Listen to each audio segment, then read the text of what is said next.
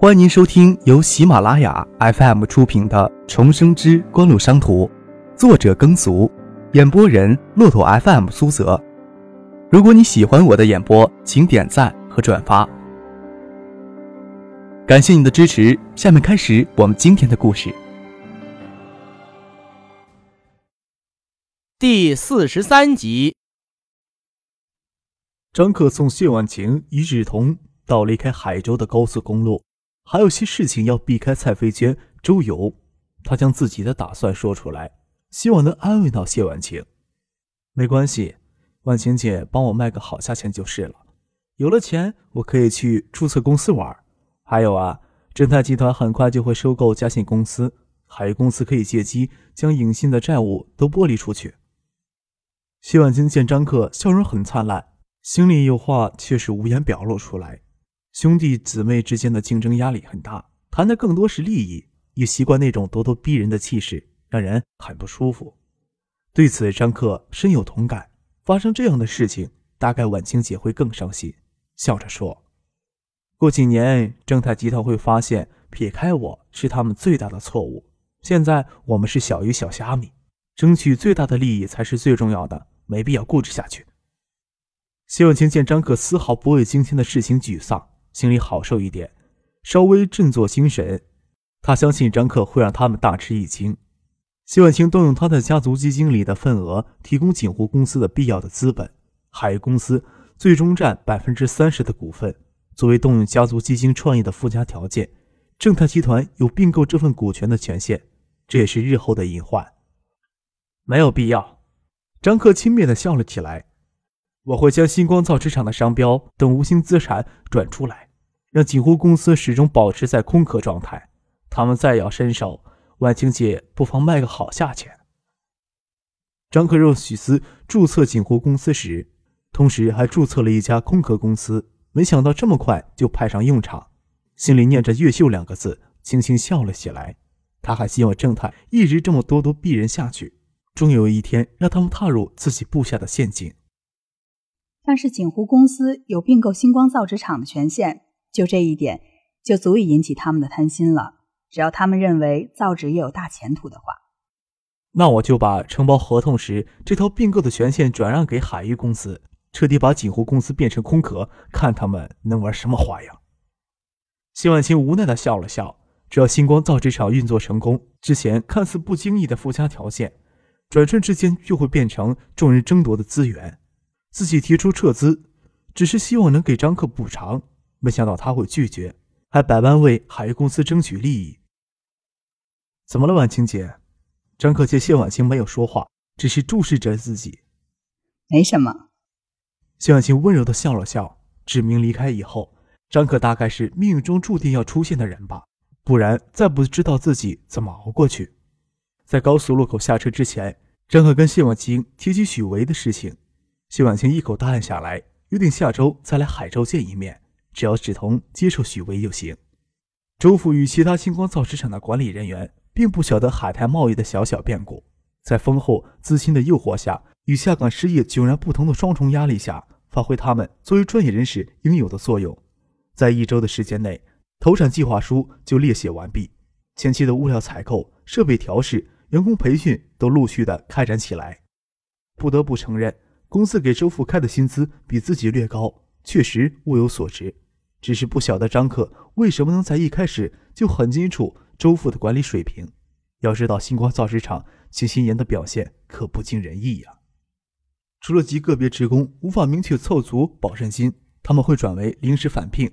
绝大部分的职工如张克所料，并不想放弃国家工人的身份。虽然这一点在今后十几年的时间里会越来越不重要，但是九四年人们对此还颇为看重。除了管理人员全部缴纳的六十多万保证金以外，普通员工在这一周就交足过百万的保证金。这样的结果令周父也颇感意外。海公司之前半个月就联络海外贸易商，商品纸浆较为经济的装货量至少在一千五百万以上，不然运输交易成本相对会高。张可咨询过周父、周游关于生产销售方面的意见，决定将初次原料纸浆的采购量。提高到一千八百万元，全部以行政支付的方式，可以赢得三个月的时间差。正泰集团对张克的主动让步颇为满意，愿意以二百万现金代购他名下的股权，控股海泰贸易，取得东海省东半片的代理权，才能让他们有更多的优势去给嘉信公司施加压力。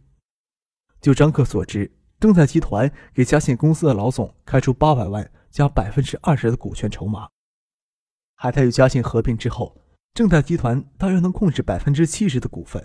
前后差不多以一千五百万的代价，在获得爱立信东海省代理权的同时，又占有嘉信、海泰的渠道资源，的确是很值得做的买卖。正泰集团的手段能再正大光明一些的话，张可会尊重这样的对手。此时只是算暂时的忍让而已。正泰集团的时间很紧迫，张可拖延一周才给予正式的答复。正泰集团已将筹码提高到二百六十万元。数字手机的暴利也是今后两三年的事情。虽然市场容量有限，但留给渠道商的利润空间大，这是手机制造商前期市场开发所必须付出的成本。谢婉清来海州之前，与止通的爷爷徐旭平谈论过这事儿。周书慧在旁边听到正泰集团要拿二百六十万去换张克名下的股份，惊讶地说：“这么多钱？婉清娘家的人个个都聪明的很。”会做亏本的生意，徐学平阴沉着脸说道：“他们付出这些，或许不需要两三年就能全部收回成本，还白得分布整个东海省的渠道资源。只有小柯乐意就行。”周淑慧对商业的见识谈不上深远，更不清楚渠道资源的重要性，对张可能轻松获几百万的现金，还是感到相当的高兴。我看小柯拿钱也蛮不错的。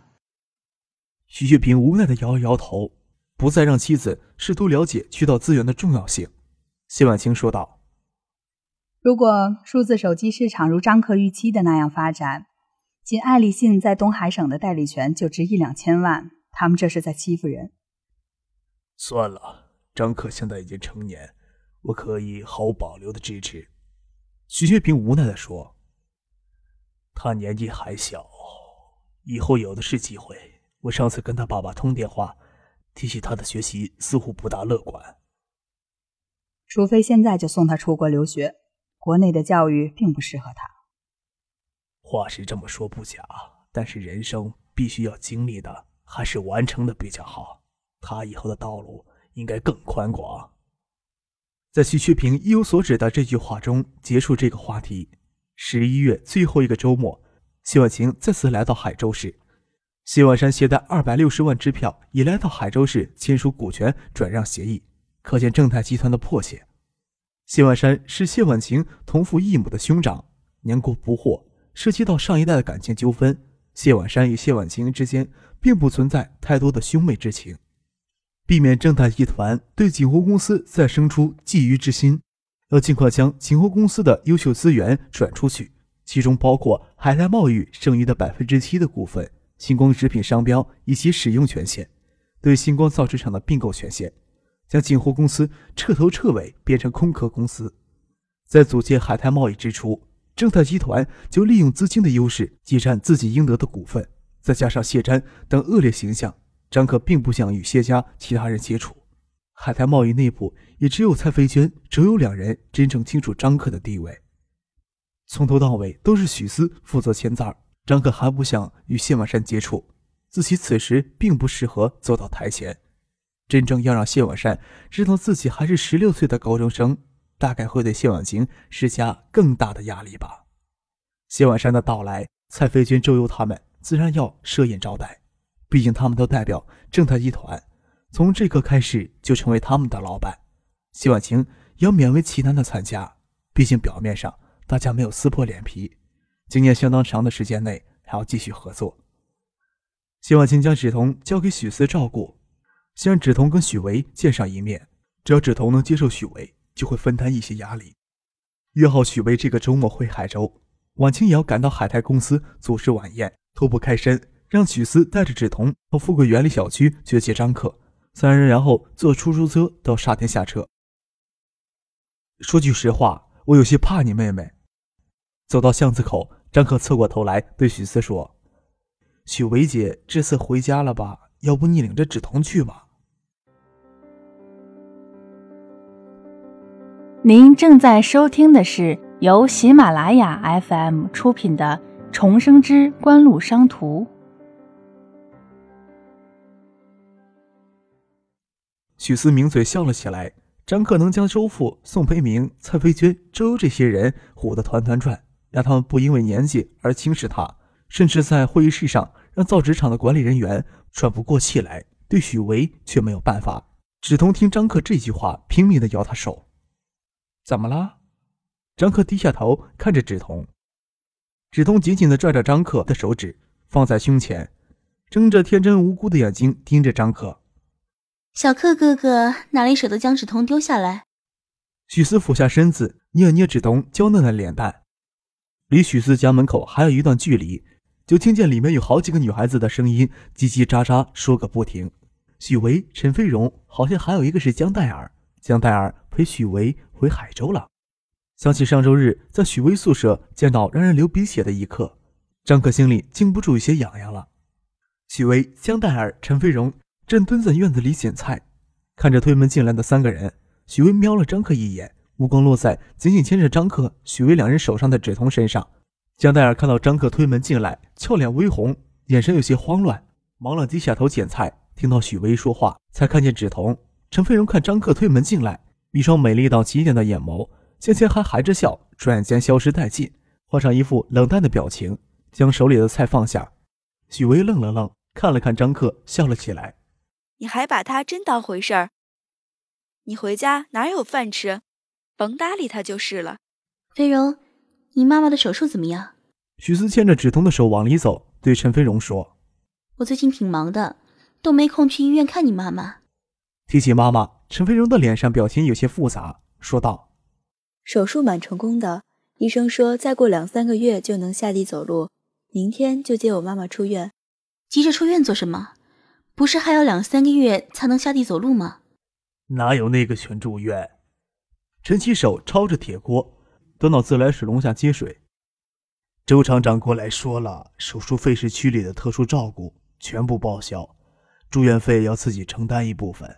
两个月也要好几千块钱呢，再加上承包后的造纸厂要求每个职工都要交上万块钱的保证金，交不出钱来就要转成临时工，还不知道那个钱怎么筹呢。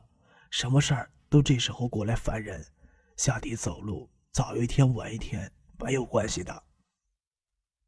许思扭着看了张克一眼，张克很无辜的表情，好像事情跟他完全不相关，恨恨的瞪了张克一眼。张克舔着嘴唇笑了笑，心想许思父母倒是蛮重视的，还特地请陈飞荣他爸过来做饭。毕竟不一样。许思父亲从厨房走了出来。再说刘芬这伤在家里拖不大半年，还是小心点也好不了多少。大家凑一凑也就解决了。点头跟张克打招呼。小克跟志同过来了，又对许巍说：“许巍，你把菜给你姐姐。”你陪他们玩玩。徐海山这话让人听了蛮感动的。张克嘿嘿一笑，看许巍洗了手走过来，可惜没正眼瞧他，蹲下来从许思手里牵过小芷彤的手。小芷彤手给许巍牵着，抬头看着张克，眼睛里犹豫不定，不晓得要不要将手抽回来。来来来来，芷彤，我们一起捡菜去。张克晓得芷彤对他没有接触过的东西感兴趣，牵着他的手蹲到江奈尔的对面。戴尔回来陪许薇姐呀，要不我明天抽时间陪你们逛一逛海州市呀？许巍瞪了他一眼。许思蹲下来，拿起一把菜，问张克：“明天不是家长会，你还能溜出来？”陈七在旁边问：“一中开家长会，我怎么没听蓉蓉提起？”他们新生开家长会，我又不是新生。陈飞荣站在那里，撇着嘴。语气里焦急的要跟张克撇清关系。爸爸答应王延斌会去参加家长会，说不定唐学谦也会抽空去，再溜出来玩就不好了。张克挤着眉头，真是痛苦。你姐帮张可辅导功课，怎么会差？徐海山站在旁边拨算，笑着说：“有一门考不及格，还有一门没有参加考试。”陈飞荣脸上有些轻视的神情。对于考进海州一中的学生。竟然能考出不及格来，那是不可思议的。见张可低着头想糊弄过去，毫不留情地揭露出来。张可咧嘴朝陈飞荣笑了笑，这妮子真是不留情面，自己考好考差都无所谓，在这里说出来，不是给许思难做人吗？许海山尴尬地笑了笑，偶尔考差一点没关系的，许思、许维他们也经常考不好。拉着许思到一旁，小声地问他：“你不是给张克在辅导功课，考得这么差，怎么跟他父母交代呀？”许思苦笑着，不知道如何解释。与张克认识几个月来，彻底不明白他根本不需要所谓的学习。想必他的爸妈还有婉晴姐都明白这一点，才这么纵容他。自己从小就是优秀学生，在他面前根本就没有立足的余地。很多事情还得让张克教着才会做。真搞不清楚他从小到大都学了什么。侧头看见张克朝这边偷笑，丝毫不在意，瞪了他一眼，继续听父亲唠叨：“既然答应他父母，你就要为他的成绩负责。”考成这样子怎么行啊？张克舔着脸蹲在那里，有一句没一句的跟许巍、江黛儿搭着话。陈飞荣也在院子里，只是站在一旁做其他的事儿，不凑过来。许巍看张克有事没事就偷瞄戴尔，本来蹲在戴尔对面，这会儿都挤到他身边。江黛尔让他挤着，一直往这边让，自己又要让戴尔，三个人加上芷彤都挪了大半圈。江黛尔低头不看张克，粉脸涨红。许巍拍了拍额头。心里感慨万分，现在的小孩怎么了？高中生都泡起大学生姐姐来了，还得了？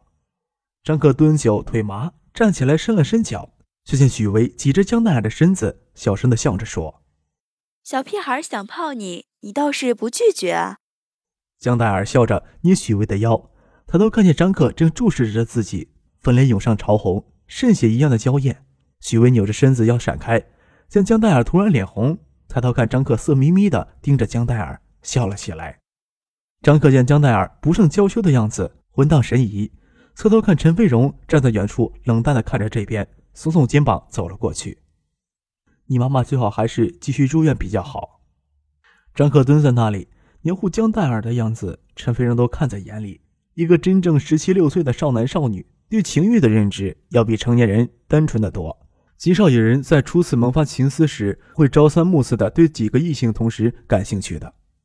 张克在学校与唐静关系很亲切，现在又跟江黛儿黏糊，想给陈飞荣留下好印象那是不可能的。陈飞荣也没有躲开张克，咬着下唇说：“我妈妈坚持要回家的，她心疼住院的钱。”说完话，一脸的委屈，几乎快要哭出来了。他知道张克有办法帮自己，只是说不出求他的话。这么说已经是他的极限了。陈飞荣低头看着脚尖，脚尖不停地碾着地，没听见张克回应。抬头一看，张克已经朝这边不停招手的芷彤走了过来，心里又是委屈又是难受。许思端着炒好的热菜进屋里，看见陈飞荣眼睛红红的，问他：“怎么了？”“没什么。”陈飞荣倔强的收起眼泪，帮许思进屋收拾桌子，犹豫了许久，才吞吞吐吐的说：“许思姐。”医生都说我妈还是继续住院观察的好，能不能让张克跟他爸爸再说一说这事？在陈飞荣眼里，张克能帮自己也是通过他爸爸的关系。怎么了？张克又欺负你了？陈飞荣心想，刚才也不能说张克欺负，可以说自己明明都说了求他的话，他却不理不睬，心里委屈的很。造纸厂是由我们公司承包经营的，你不要担心你妈住院费的问题，这事我跟张克去说。他会答应的。陈飞荣睁大眼睛，有些不可思议。造纸厂承包之后的每个职工都要交保证金才能上岗，这时候吵得沸沸扬扬。之所以没人闹事儿，一是前段时间重庆七中府有人给关了起来，最后还给开除了；另外一个是造纸厂的领导都带头交了保证金，领导带头做的事儿，普通职工通常不会认为是坏事儿，都在吹嘘新公司是如何的气派。早上上下班都有厂车接送，还补发之前拖欠的工资。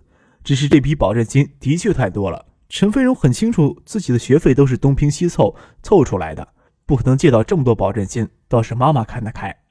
那个，陈飞荣看着许思，你在的公司是不是张克家里的？也可以这么说，不过有些复杂，你知道就行了。那交不出保证金，我妈会不会被辞退？许思见陈飞荣脸上表情很复杂，不晓得他在想什么，心想保证金的事情，张克这时候不会松口，仅仅是刘芬一人，当然不是什么大不了的问题，笑着说：“